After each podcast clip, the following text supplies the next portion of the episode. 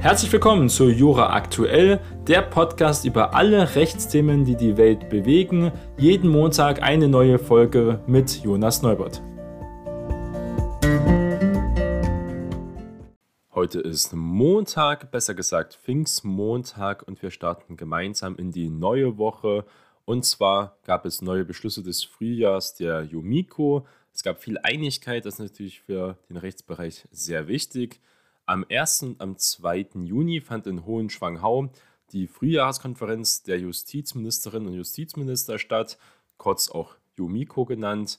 Sie fordern unter anderem eine Fortschreibung des Pakts für den Rechtsstaat, eine Entlastung der Justiz in Bezug auf Massenverfahren. Zudem hält auch die Jumiko eine Verstärkung des Kampfs gegen sexuellen Missbrauch von Kindern, Zwangsprostitution, Menschenhandel, Antisemitismus, Cybercrime und Hass und Hetze im Netz für erforderlich. Das sind also sehr wichtige Punkte auch für die Zukunft der Rechtswissenschaft, jedenfalls auch in der praktizierenden Rechtswissenschaft am Gericht. Fortschreibung des Pakts für den Rechtsstaat ein aktuelles Thema, denn eines der Themen auf der Jomiko war eben diese Fortschreibung des Pakts für den Rechtsstaat, wie ihn auch die Regierungsparteien ihrer Koalitionsvertrag ja auch angekündigt hatten. Es gehe auch um die Erweiterung um einen Digitalpakt, ist ja wichtig zu nennen, weil viele Richterinnen und Richter haben nicht mal einen Dienstlaptop. Die Konferenz der Justizministerinnen und Justizminister 2022 appellieren nun an den Bund, den Worten zeitnah Taten folgen zu lassen. Die Digitalisierung bedeutet für alle Bundesländer einen gewaltigen personellen und finanziellen Kraftakt, der Bund müsse sich an den Kosten auch angemessen beteiligen. Da mauert momentan noch die FDP. Wir wollen hier nicht das Geld freigeben. Das wäre für den Rechtsstaat aber sehr, sehr wichtig. Wir reden auch nicht von einem so hohen Summen, etwa von 500 Millionen ähm, Euro, was der Bund hier mit beisteuern soll, um die Gerichte fit zu machen für die ähm, digitale Welt. Das ist im Vergleich natürlich zu 100 Milliarden Militärausgaben extrem gering und das wäre gut investiertes Geld. Aber das ist halt immer schwierig. Wir kommen nachher noch auf den Bundestag-Etat und die Neuverschuldung in Deutschland, weil das ja auch ein wichtiges gesellschaftliches und rechtliches Thema ist. Dann der zweite Punkt, Entlastung der Justiz in Massenverfahren. Auch müssen einfach Berlin, also die Bundesregierung, Antworten auf die zunehmenden Herausforderungen durch Massenverfahren geben.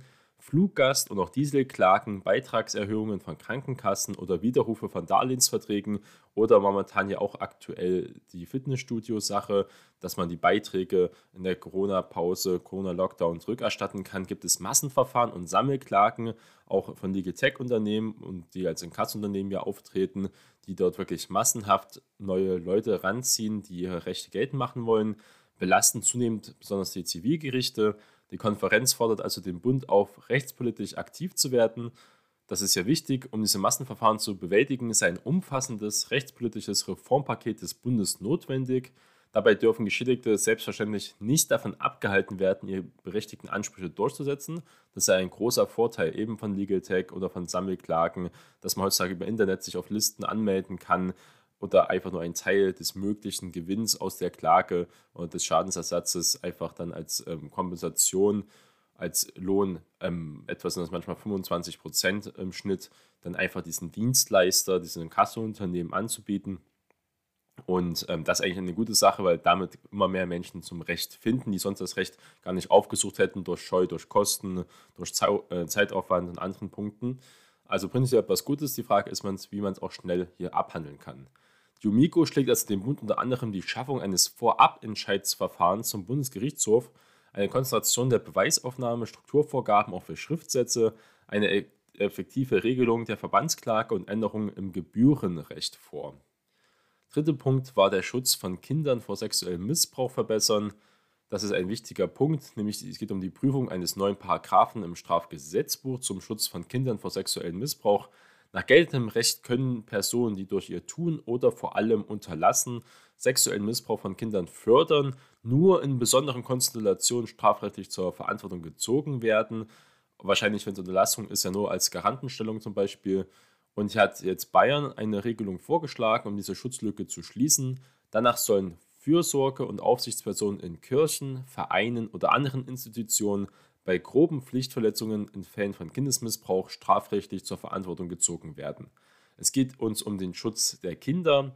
Bisher seien Strafen für Aufsichtspersonen nur möglich, wenn diese absichtlich durch Handeln oder Untätigkeit den sexuellen Missbrauch von Kindern fördern. Das sei aber oft sehr schwer nachweisbar. Anlass für den Vorstoß von Bayern, aber auch von Baden-Württemberg und Nordrhein-Westfalen waren Fälle, in denen besonders katholische Geistliche nach Missbrauchstaten weiter in der Seelsorge arbeiten durften. Die Verschärfung des Strafrechts soll bei groben Pflichtverletzungen von Aufsichtspersonen eben auch gelten, um weiteren Missbrauch zu verhindern. Ein weiteres sehr bedrückendes Thema, was aber auch leider in dieser Welt besteht, ist der Menschenhandel und auch die Prostitution. Die Justizministerinnen und Justizminister setzen sich auf Antrag auch von Bayern und Niedersachsen zudem für eine grundlegende Reform der Straftatbestände zum Menschenhandel, zur Zwangsprostitution und zur Zwangsarbeit ein. Zuletzt waren die Vorschriften 2016 reformiert worden. Die beabsichtigte Verbesserung zur Bekämpfung des Menschenhandels sei damit aber nicht erreicht worden, wie auch das Kriminologische Forschungsinstitut in Niedersachsen festgestellt habe. Das ist ja wichtig zu nennen, also auch wissenschaftlich fundiert. Das ist jetzt nicht nur Symbolpolitik, dass das nicht so gut funktioniert momentan mit den Gesetzen. Die Jumiko fordern also den Bund auf, bestehende Schutzlücken zu schließen, um die derzeitige Regelung klarer und auch übersichtlicher zu gestalten. Vor allem benötigen andere ähm, Ermittler die geeigneten technischen Mittel für ihre Arbeit, weil einfach der, die Wirtschaft, aber eben auch die Kriminalität sich ins Netz verlagert. Die Telekommunikationsüberwachung muss auf Zuhälterei um das mal hier noch ein bisschen ähm, einfach zu verdeutlichen, ausgeweitet werden. Ähm, das ist hier eine weitere Forderung. Nächster Punkt, Stärkung psychosozialer Proze äh, Prozessbegleitung. Ähm, die psychischen Erkrankungen nehmen auch seit der Corona-Pandemie sehr stark zu. Daneben beschlossen Justizministerinnen und Justizminister, dass eben auch psychosoziale Prozessbegleitung weiter verstärkt werden soll. Wichtige Klarstellungen Ergänzungen dieses Hilfsangebots, besonders für Opfer schwerer Straftaten, insbesondere auch Sexualstraftaten, sollen durch den Bund vorgenommen werden. Ziel sei es eben, den Zugang zur psychosozialen Prozessbegleitung zu verbessern, indem das bislang zwingende Antragserfordernis eben abgeschafft wird. Für eine bessere Bezahlung der Prozessbegleiterinnen und Prozessbegleiter wollen die Länder zudem eine Erhöhung dieser Fallpauschalen hinwirken und das also auch attraktiver für sehr gute Prozessbegleiterinnen und Prozessbegleiter einfach gestalten. Ein Punkt, der nie empfehlen darf, ist der Kampf gegen Antisemitismus. Der soll natürlich verstärkt werden. Weiter setzt sich die Konferenz laut Justizministerium dafür ein, die Strukturen und die Vernetzung der Länderjustiz im Kampf gegen Antisemitismus weiter zu verstärken. Berlin sei dem Antrag als Mitantragsteller auch beigetreten. Das ist wichtig. Zum Schutz des jüdischen Lebens in Deutschland sollen die Länder prüfen, Antisemitismusbeauftragte bei dem Staatsanwaltschaften, Generalstaatsanwaltschaften oder vergleichbaren Strukturen auch zu etablieren. Das wäre hier ein guter Schritt. Thema äh, Cybercrime hatten wir ja hiermit schon erwähnt. Bessere Zusammenarbeit ist hier wirklich hier das Thema.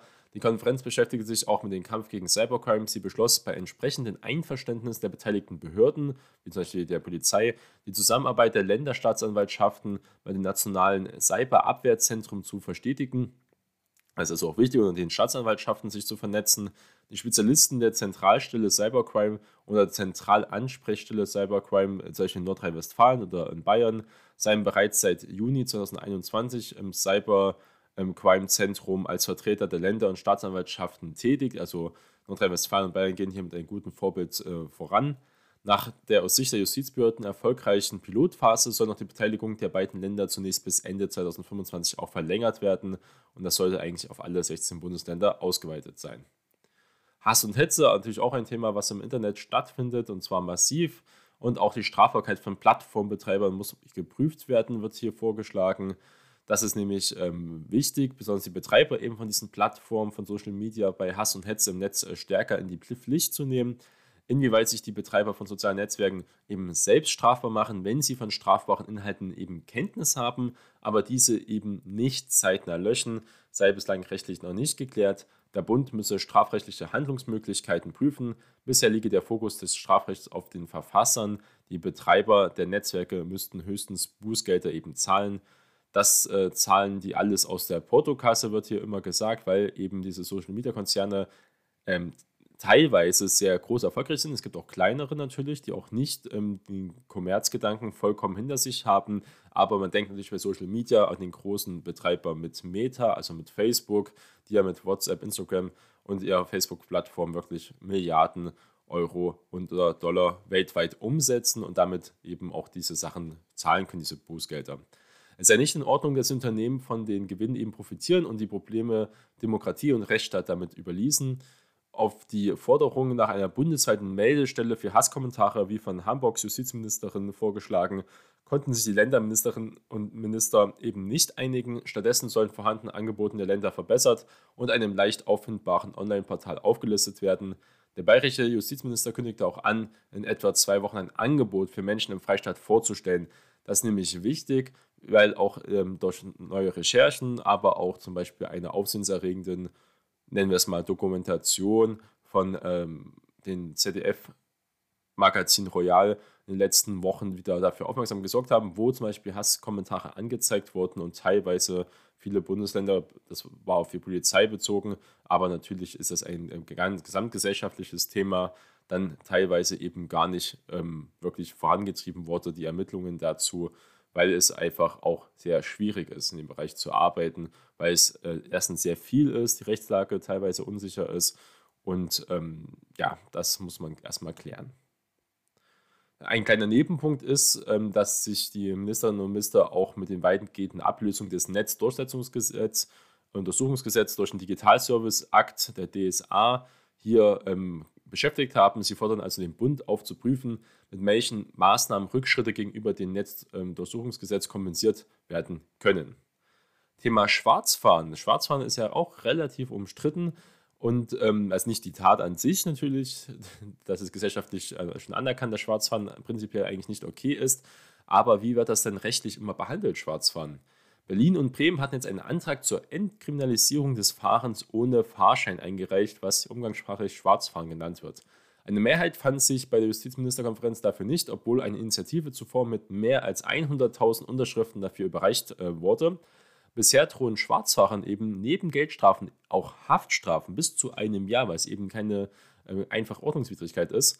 Das Thema sei juristisch eben nicht zu lösen, das sagt jedenfalls hier äh, das Land NRW. Stattdessen müssen arme und auch suchtkranke Menschen, die wegen Fahrens ohne Fahrschein besonders häufig ins Gefängnis äh, müssten, auf sozialer und Betreuungsseite geholfen werden. Man sei sich aber nicht unter den Ländern einig, dass bei dem Thema Beratungsbedarf hier wirklich gebe. Da sollen sich nun die Amtschefs der Minister damit beschäftigen, wie es dort momentan aussieht. Dann gab es auch ein BGB-Update für Zivilprozesse in der Zukunft.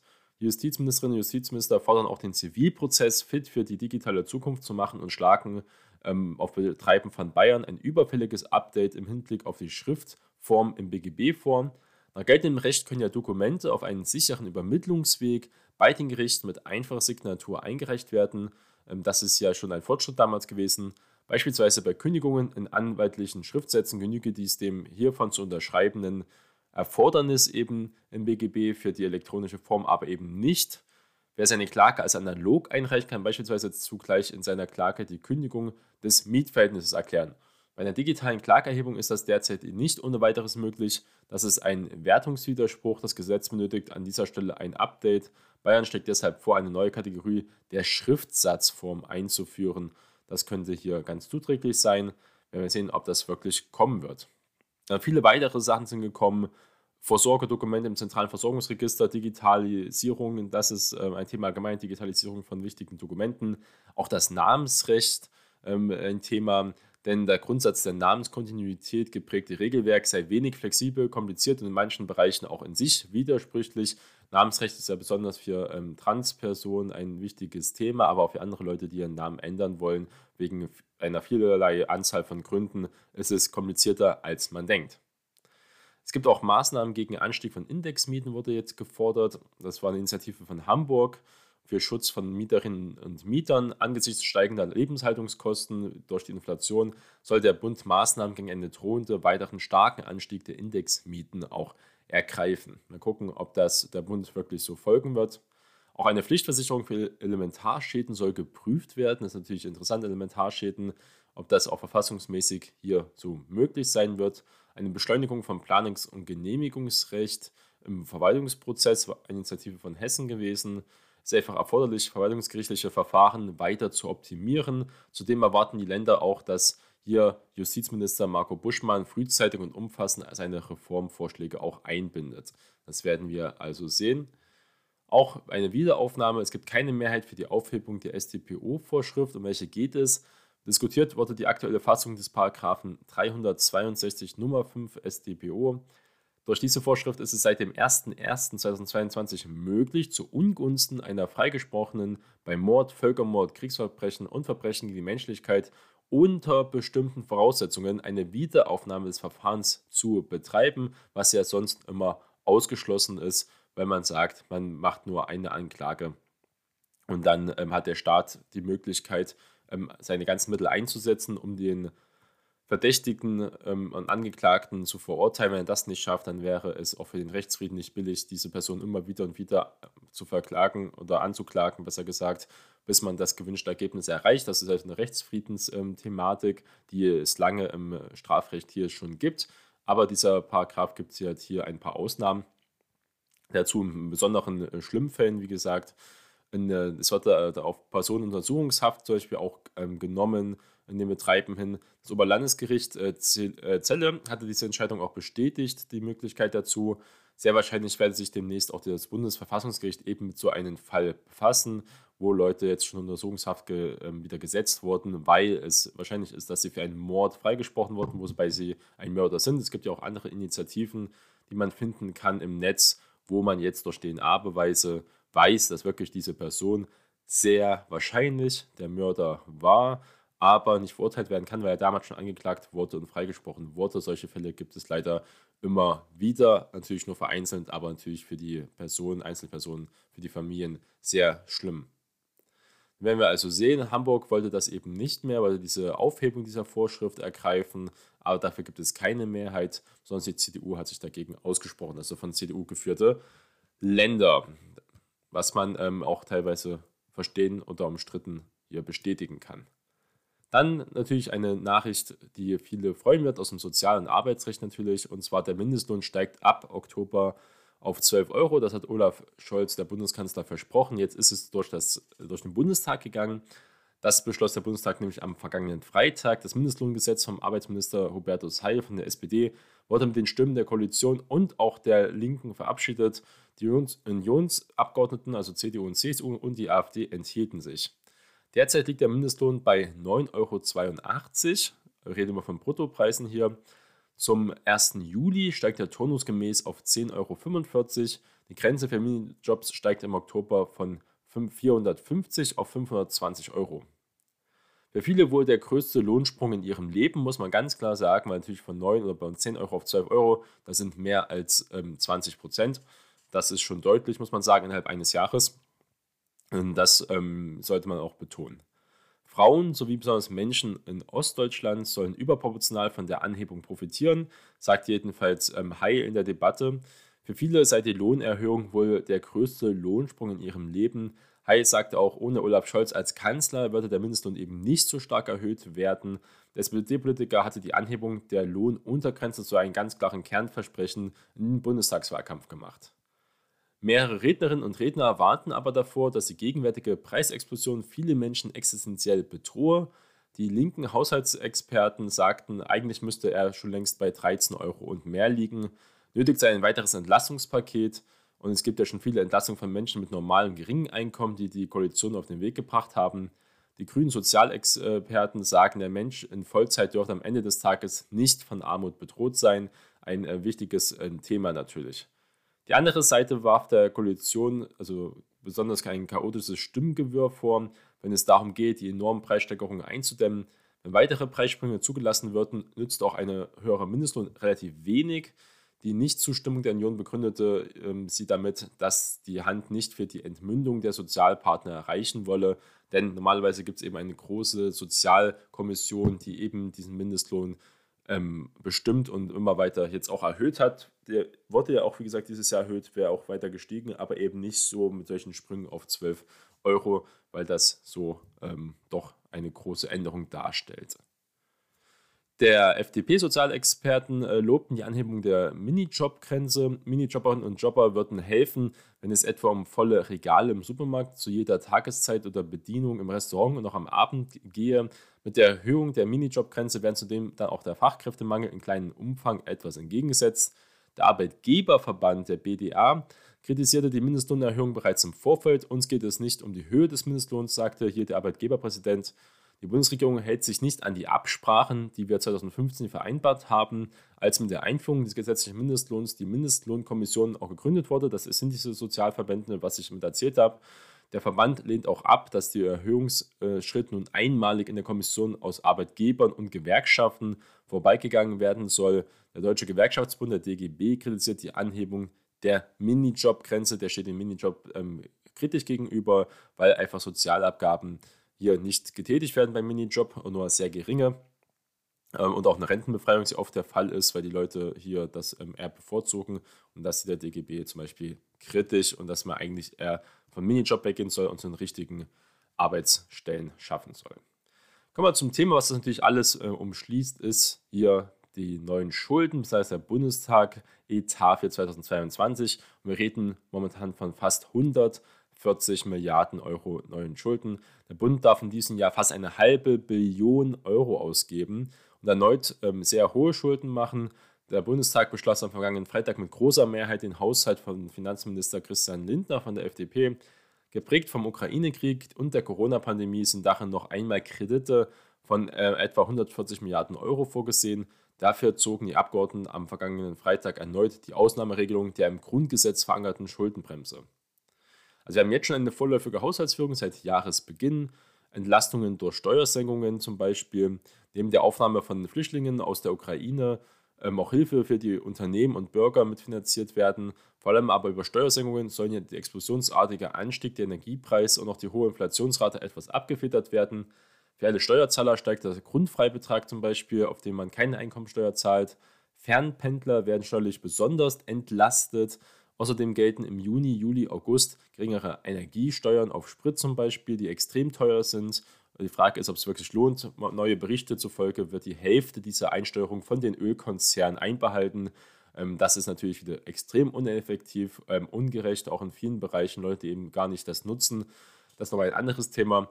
Alle einkommensteuerpflichtig Beschäftigten bekommen zudem eine Energiepauschale von 300 Euro. Menschen mit wenig Geld einen Zuschuss zu den Heizkosten und Familien einen Sofortzuschlag.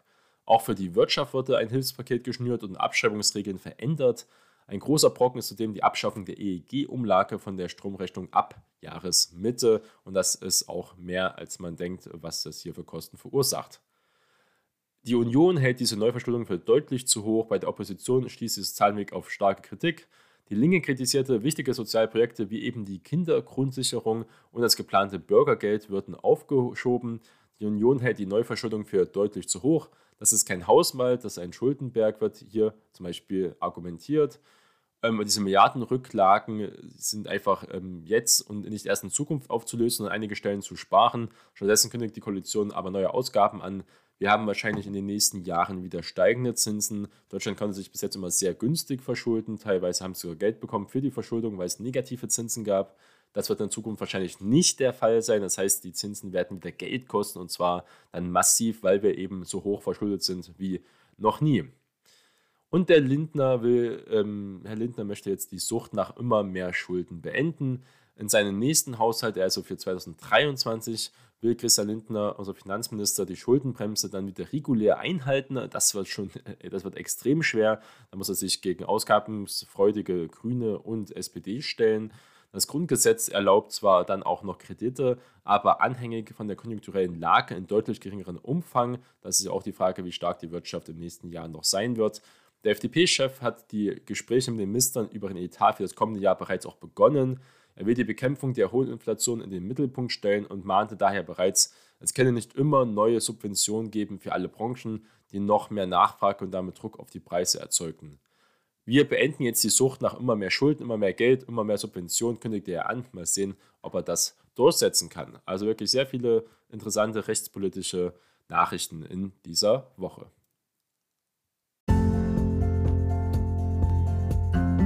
Das war Jura aktuell. Vielen Dank fürs Zuhören und wir hören uns bald wieder.